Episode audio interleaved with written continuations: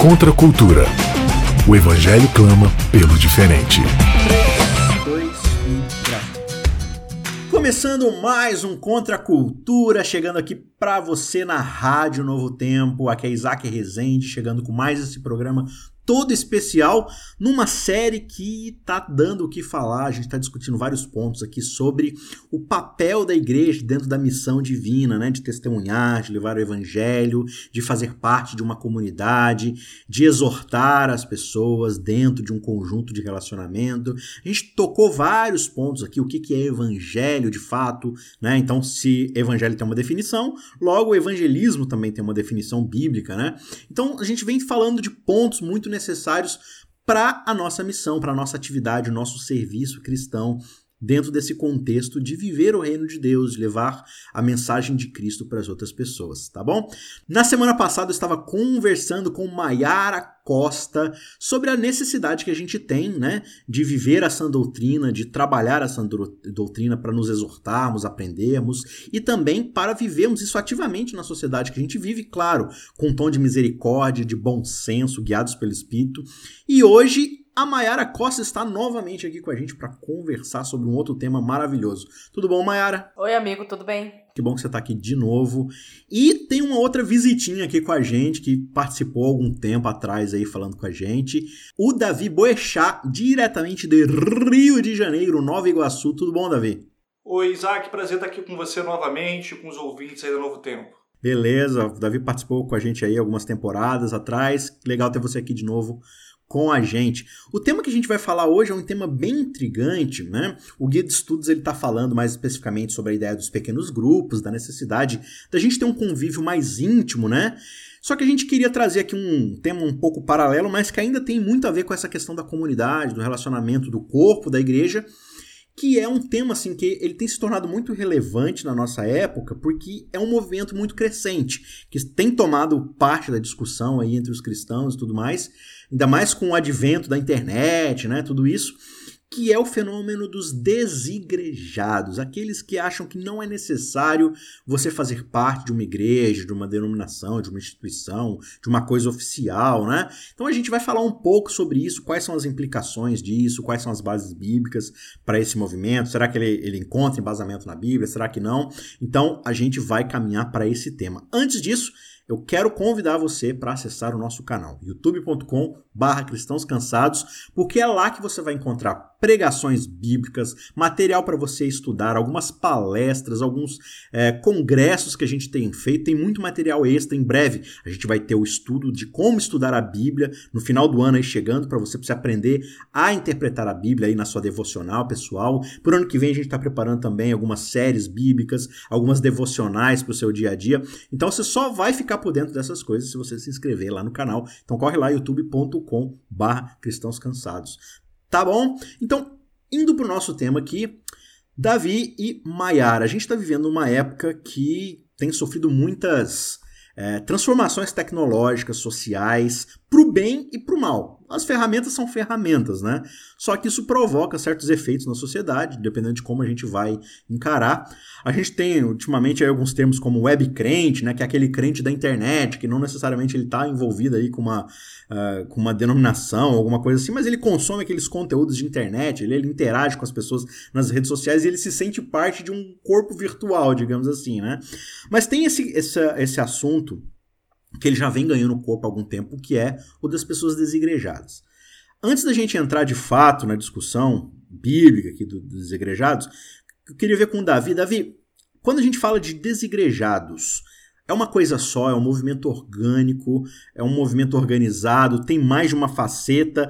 Só define o termo para a gente aí, para a gente poder ter uma base um pouco mais concreta para trabalhar em cima disso. Bem, o movimento dos desigrejados tem sido trabalhado em várias matizes conceituais. Eu gosto de dividi-los em dois grupos de uma forma mais didática. O primeiro seria um desigrejado militante, o segundo, um desigrejado circunstancial. O desigrejado circunstancial é aquele que, em alguma ocasião, se vê impedido de fazer parte de uma congregação, de uma igreja local, de estar ativo em uma igreja. Mas perceba, a gente está falando de algo que acontece circunstancialmente. Isso pode acontecer numa mudança, numa transferência do trabalho para uma nova cidade, e aí aquele indivíduo começa a precisar procurar é, uma nova denominação. De alguma forma, pode-se dizer que nesse período de isolamento social, de quarentena, em que muitas das nossas igrejas e atividades eclesiásticas é, foram suspensas, é, nós talvez tenhamos nos tornado de alguma forma é, todos os crentes, mesmo aqueles é, é, filiados a igrejas, como nós três aqui adventistas de sétimo dia, é, circunstancialmente desigrejados, porque fomos impedidos por circunstâncias maiores é, de estarmos congregados. Né? Mas existe aquele desengrejado inveterado. Ele é um militante e ele tem uma visão de igreja, ele tem um desenvolvimento teológico distinto é, para lidar com a questão do congregar. Né? Ele tem uma eclesiologia que se distingue da tradicional, por assim dizer. O desigrejado inveterado, esse que acaba recebendo a alcunha de desigrejado pela internet, é aquele que crê que não precisa estar ligado a uma igreja, a uma denominação, a uma congregação local oficialmente, formalmente organizada. E aí, oficialmente ou formalmente organizada, eu não quero necessariamente me referir a toda uma política institucional é, é, e denominacional, mas a o um mínimo de estrutura que queira significar o seguinte: existem pessoas em posições de liderança que pastoreiam, que auxiliam, que ajudam, que de alguma forma orientam aqueles crentes a exercer os seus dons em prol do reino de Deus. Ou seja, uma comunidade que tem liderança e uma comunidade onde essas pessoas exercem os dons que Deus concede à igreja em benefício do reino de Deus. Esse desigrejado, inveterado, por assim dizer, ele é, opta em viver o seu cristianismo de uma forma individual. Ele é um átomo e ele pode ser é, visto é, por algumas frases de efeito assim bastante características. Ele vai dizer, por exemplo, que eu sou a igreja, né? ele vai transformar isso que é um coletivo, que é um ajuntamento, como a própria palavra igreja no seu original grego é, denota, né, um grupo de pessoas, uma assembleia, é, ele vai trazer isso tudo para si como um indivíduo, como um crente representando em si a igreja esquecendo dessa dimensão coletiva. Eu acho que essa é uma, dimensão, é uma distinção importante da gente fazer conceitualmente para iniciar a introduzir esse assunto. Sim. Eu falar eu sou a igreja é a mesma coisa que uma abelha falar eu sou a colmeia, né? Exato. Agora, ô Mayara, tá certo que né, existe esse movimento tudo mais, e eu acredito, a gente vai discutir um pouco mais biblicamente essa ideia da igreja, mas existem pessoas que têm motivações genuínas para estarem fora desse corpo por alguma razão, né? Como é que a gente lida com esse tipo de gente? Será que a gente só rechaça? Existe alguma coisa que a gente possa fazer? Como é que a gente pensa em relação àquelas pessoas que, de fato, né, por alguma razão é, genuína, acabaram se desiludindo com a igreja, né? Isso pode acontecer, né? Sim. É, a gente não pode é, interpretar ou querer colocar os dois grupos que o, que o Davi muito bem dividiu aí, tudo dentro do mesmo saco, né? E achar que é tudo a mesma coisa. Tem pessoas que se afastam do convívio da comunidade por terem sido magoadas, feridas, né? Por culpa é, e responsabilidade da própria comunidade que não conseguiu, é, digamos assim, cumprir o seu papel de comunidade como lhe é esperado, né? Então, tem muitas pessoas que estão de fato afastadas do convívio da, da igreja, não por uma rebeldia ou não por uma militância no sentido negativo da palavra ideológica, né? Mas porque foram machucadas, né? Porque foram decepcionadas ou porque foram iludidas ou frustradas. E aí acabaram criando um calo e aí sempre que se toca nessa questão de convívio, né, de, de frequentar uma igreja, é, sempre acaba doendo, latejando, né? E talvez trazendo memórias ruins ou negativas. Então existem pessoas que não querem estar na igreja porque não acreditam na igreja como um organismo vivo, né? E tem pessoas que não conseguem estar na igreja porque foram machucadas pela própria igreja. Então, aqueles que ainda estão dentro das igrejas como parte desse corpo, precisa aprender também a se autoavaliar para ver se está cumprindo bem o seu papel de corpo, né? Eu acho que a autoanálise ela é sempre importante, ela sempre cabe. É possível que uma pessoa dentro de uma igreja que não esteja sendo assistida e não esteja assistindo a outros viva como um desigrejado, mesmo pertencendo a uma entidade religiosa. Então, o que isso faz a gente pensar é do porquê da, da igreja, porquê do ajuntamento e como a gente pode fazer com que esse ajuntamento cumpra o propósito que Deus tem com nós sermos um corpo. E, e, assim, da mesma forma como você falou, bem falou, né, Davi, que é, não tem como eu falar a igreja sou eu, também não tem como falar que a igreja é algo fora de mim, né? É, da mesma forma como uma abelha não é uma colmeia, mas uma colmeia ela não é não abelhas. Né? Então, assim, essa abelha, por mais que ela individualmente não seja a colmeia, eu não seja a igreja, mas a igreja, eu faço parte de, desses tijolos, dessa construção, desse prédio. Então, assim, da mesma forma como muitas vezes ah, a igreja me feriu, como se eu fosse algo também excluído da igreja. E, e, eu não entendo também que a igreja é um ajuntamento de pessoas falhas, de pessoas com vícios de caráter, de pessoas com pecados. Assim como eu, eu não sou uma coisa independente disso.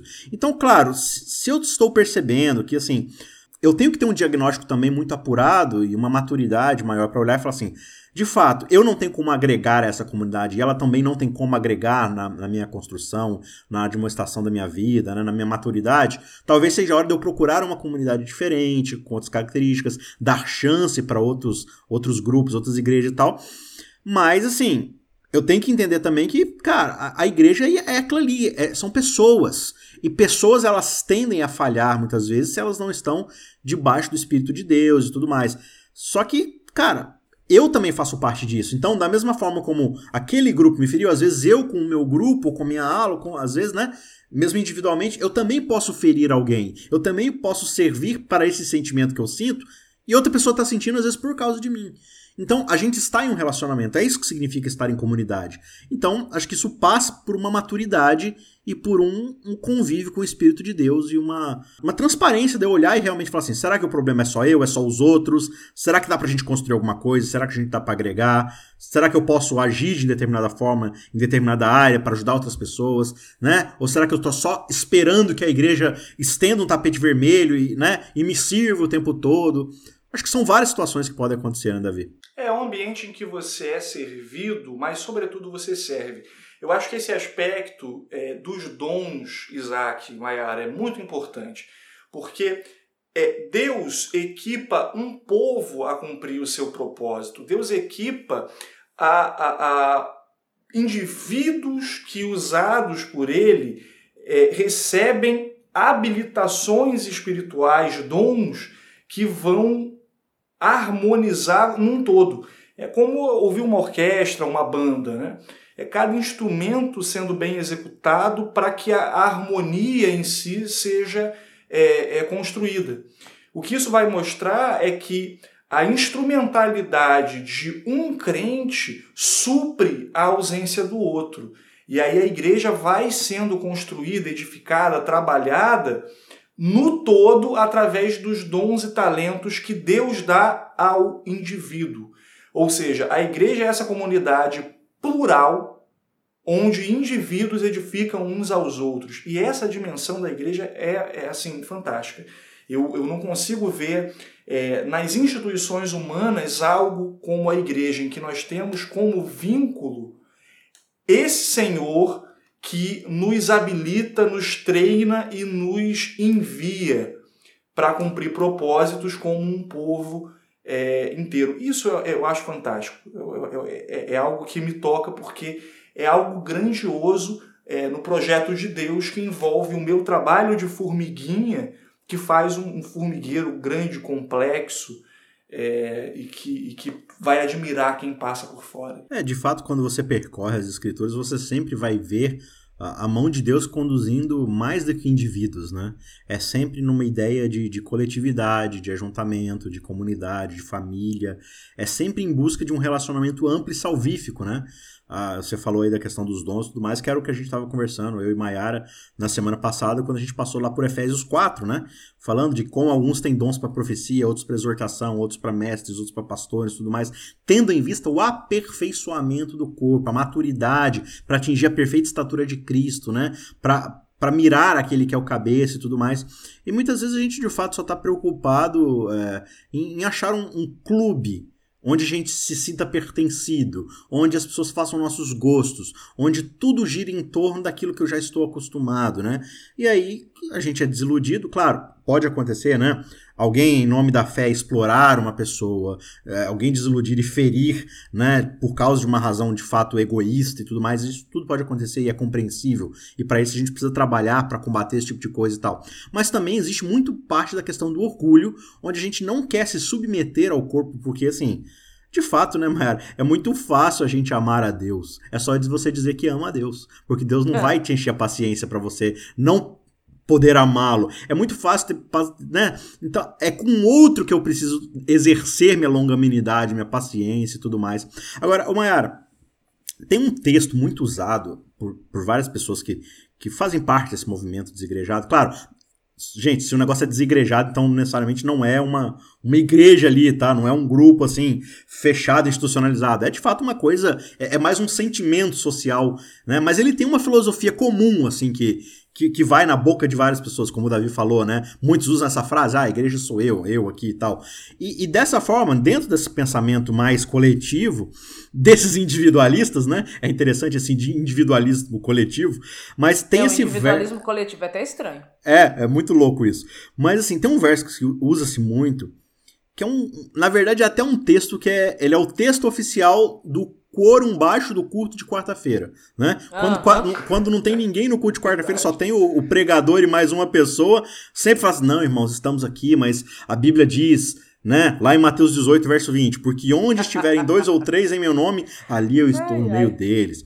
E assim, é, é claro que é verdade que Deus, Deus ele é onipresente. Deus ele tá num relacionamento, quando eu fecho meus olhos no meu quarto em secreto e falo com ele, ele está ali me ouvindo, se relacionando comigo. E se ele está ali comigo, ele está com dois, ele está com três. Só que esse verso aqui, e muitos deles usam para dizer o seguinte: olha, eu não preciso de um corpo, eu não preciso de, um, de uma comunidade é, eclesiástica, ou seja, de uma igreja, eu não preciso tá presente né, né, nessa admoestação e tal. Eu só preciso estar tá aqui sozinho, ou no máximo, já que onde tem dois ou três, então se pegar eu, meu amigo Clebinho e a Mariazinha e a gente for lá no Starbucks, e a gente for lá na praça e a gente se reunir lá, nós somos igreja assim, né? A gente não precisa ter uma organização, a gente não precisa ter doutrinas, a gente não precisa ter um corpo ali, né? Uma liderança. Não, se a gente tiver dois ou três ali tal, a gente é a igreja. Esse verso, de forma isolada, talvez sugira esse individualismo, essa falta de necessidade da igreja. Mas será que, pegando o contexto aqui, e o Contra a Cultura sempre faz esse movimento, né? Da gente tentar ir pro texto e falar assim, cara, o texto tá falando isso para mim, a gente precisa respeitar a intenção de quem escreveu o que escreveu e falou o que falou. O que, que Jesus está falando aqui pra gente? Onde a gente precisa voltar para entender quando ele diz que onde estiverem dois ou três reunidos no nome dele, ali ele está no meio? Ele está falando para o seu pro grupo, né, dos seus líderes, que formaria, no caso, a liderança da, do seu movimento, né, da sua igreja mais para frente. Tudo que ele está tratando ali é em relação a perdão, restauração e resgate daqueles que estão perdidos. Então, esse é o assunto, esse é o tema que Jesus está tratando ali com seus discípulos. Então, quando ele fala assim, onde estiverem dois ou três reunidos em meu nome, reunidos para fazer o quê? Em favor de quem? Com qual objetivo? Então, o assunto ainda é o resgate de alguém que está perdido, certo? Então, alguém esse é o contexto que estabelece. Convívio, né? Exatamente. Então, se você sabe de alguém que está em pecado, que está afastado, que você faça tudo que estiver ao seu alcance para você poder trazer essa pessoa de volta. Sim. Né? Ou não, né? Porque também não depende de você né? Sim, é. E é exatamente isso que o texto fala, né? O verso 15 começa falando: se o seu irmão pecar contra você, você vai, conversa com ele particular. Se ele te ouvir, né? Você ganha um irmão. Aí em seguida diz assim: se ele não ouvir, aí você vai e chama duas ou três pessoas, essas duas ou três pessoas que ele termina dizendo ali, né? Para que na presença dessas duas ou três pessoas você faça de tudo para ligar e tudo mais. Agora o verso 17 diz o seguinte: se ele se recusar a ouvir essas pessoas, expõe um assunto a quem? A igreja. E se ele se recusar a ouvir também a igreja, aí você o considera como alguém que de fato está perdido, não quer nada. Então, assim, o movimento aqui não é de você sair da igreja, é de você não, agregar é de, você de, volta, de você, é de você restaurar a pessoa. Exatamente, Exatamente. é esse ajuntamento, é, essa assembleia. É, né? uma, é uma revolução no sentido etimológico positivo da palavra, não é uma revolução no sentido militante ideológico da palavra. Então são dois ou três em nome de Cristo em busca de alguém que se afastou para trazer essa pessoa de volta para o convívio da comunidade. É uma missão de resgate onde dois vão em nome do grupo como um todo, né? Exatamente. Davi, é, tem um outro texto muito legal, e eu já vi você pregando sobre ele, eu queria que a gente tratasse um pouco dele, que é o texto de Hebreus 10, né? Hebreus é uma carta muito interessante, ela está falando ali sobre a necessidade de a gente manter a esperança em face da adversidade. O autor ele vai falar várias coisas muito interessantes sobre o ministério de Cristo, sobre o plano da salvação, né, sobre o santuário ali e tudo mais, falando para uma igreja que de fato está passando por muito perrengue, né, por perseguição, por morte. Então, Davi, a gente tem cerca de quatro minutos de programa. Eu vou te dar a missão agora de você expor para a gente aí é, esse trecho de, de Hebreus 10 situa a gente aí e dá um resumo para a gente de como esse texto lida com essa questão da comunidade, da igreja. Dá um panorama geral para a gente aí, você pode fechar o programa com esse texto para a gente. Ótimo, então a melhor forma de nós podermos expor o texto bíblico é sendo expostos a ele. Então vamos ler esses três versinhos aí a partir do verso 23 do capítulo 10. Sem vacilar, diz a minha tradução, mantenhamos inabalável a confissão da nossa esperança pois quem fez a promessa é fiel. Pensemos em como nos estimular uns aos outros ao amor e às boas obras. Não abandonemos a prática de nos reunir, como é costume de alguns, mas pelo contrário, animemo-nos uns aos outros, quanto mais vedes que o dia se aproxima. O que o texto de Hebreus está mostrando para nós é que a igreja tem alguns papéis importantes. Esses papéis têm a ver com o propósito que ela cumpre na vida dos seus membros. A igreja deve fazer com que as pessoas sejam lembradas da, sua esperança, com que elas se fortaleçam na sua esperança e lembre-se, e, e lembre-se sobretudo, que essas promessas estão baseadas, estão lastreadas, para usar um termo do mercado financeiro, naquele que fez a promessa. Nós podemos crer que as coisas que foram profetizadas se cumprirão porque Deus é digno de toda e de inteira aceitação. A igreja então precisa lembrar do que nós cremos, por que nós cremos e de quem prometeu. A igreja também serve para nos estimular, nos admoestar, fazer com que nós sejamos é, habilitados para boas obras e ao amor. E a igreja também se dá num sentido coletivo de reunião. A igreja não se dá simplesmente porque virtualmente eu sou um crente e há outro crente, mas porque nós estamos reunidos em um momento e nós nos reunimos em momentos em que nós juntos cultuamos o mesmo Deus. Isso dá para nós a importância de relembrarmos sobre a relevância desse sentimento de pertencimento que se dá no corpo, se dá no grupo, se dá no conjunto. O que esse texto vai mostrar para mim é que a realidade se expande da seguinte maneira: quem nega a importância da igreja está abrindo mão das promessas, está abrindo mão de lembrar quem Deus é, está abrindo mão de ser aperfeiçoado no seu amor e na prática de boas obras, quando faz com que uh, a sua presença não seja mais válida no culto. Ele está tá se privando dos dons que a igreja é, é, oferece e está privando a igreja dos seus dons. Além disso, ele vai se desanimar para aquele grande dia, que é a volta de Jesus. E a gente vê isso no verso que vem em seguida, no verso 26. Se continuarmos intencionalmente no pecado, depois de receber o pleno conhecimento da verdade, já não resta mais sacrifício pelos pecados. O que o texto está mostrando é que esse pleno conhecimento da verdade vem através do que? Da comunhão. Da comunhão que promove essa, é, esse envolvimento da igreja, que é de capacitação, que é de é, habilitação dos dons, que é de crescimento espiritual e que é de esperança promovida para a volta de Jesus. Então, nós nos lembramos das suas promessas, nós nos lembramos das suas ordens, das suas leis, e com isso nós somos e nós nos tornamos cristãos completos. O cristão, portanto, nunca é um átomo, ele nunca está sozinho, e para ele ser habilitado para as boas obras e para o amor, ele depende de outro crente. E são dois crentes, três, dez, vinte, que juntos formam a igreja, a igreja que Deus tem Cristo como cabeça e a igreja em que nós juntos cumprimos um propósito maior, que é a expansão do reino de Deus e, por fim, a proclamação do seu reino eterno com a volta do Senhor Jesus. Para isso serve a igreja. É isso aí. É...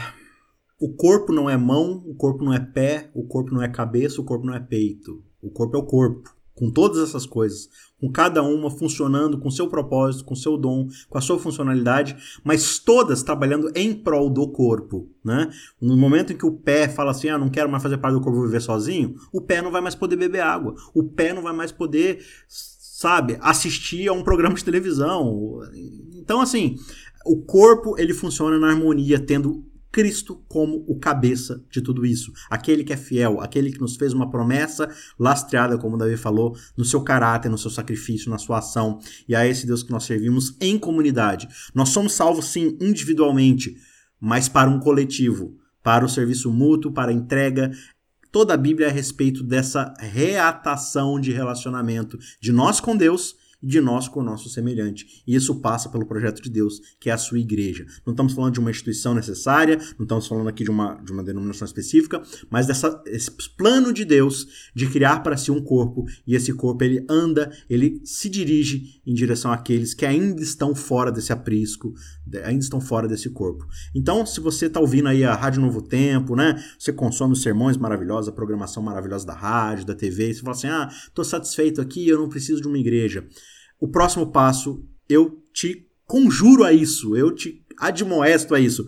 Procure uma comunidade na qual você se sinta bem, encontre pessoas boas, para você poder ser admoestrado, crescer, desenvolver sua santidade, encontrar seus dons e poder também servir, ser servido e levar o amor de Deus para as outras pessoas e experimentar isso de um jeito muito mais profundo, tá bom? Então que Deus te abençoe, a gente se vê na semana que vem. Maiara, muito obrigado. Davi, valeu mais uma vez pela sua presença.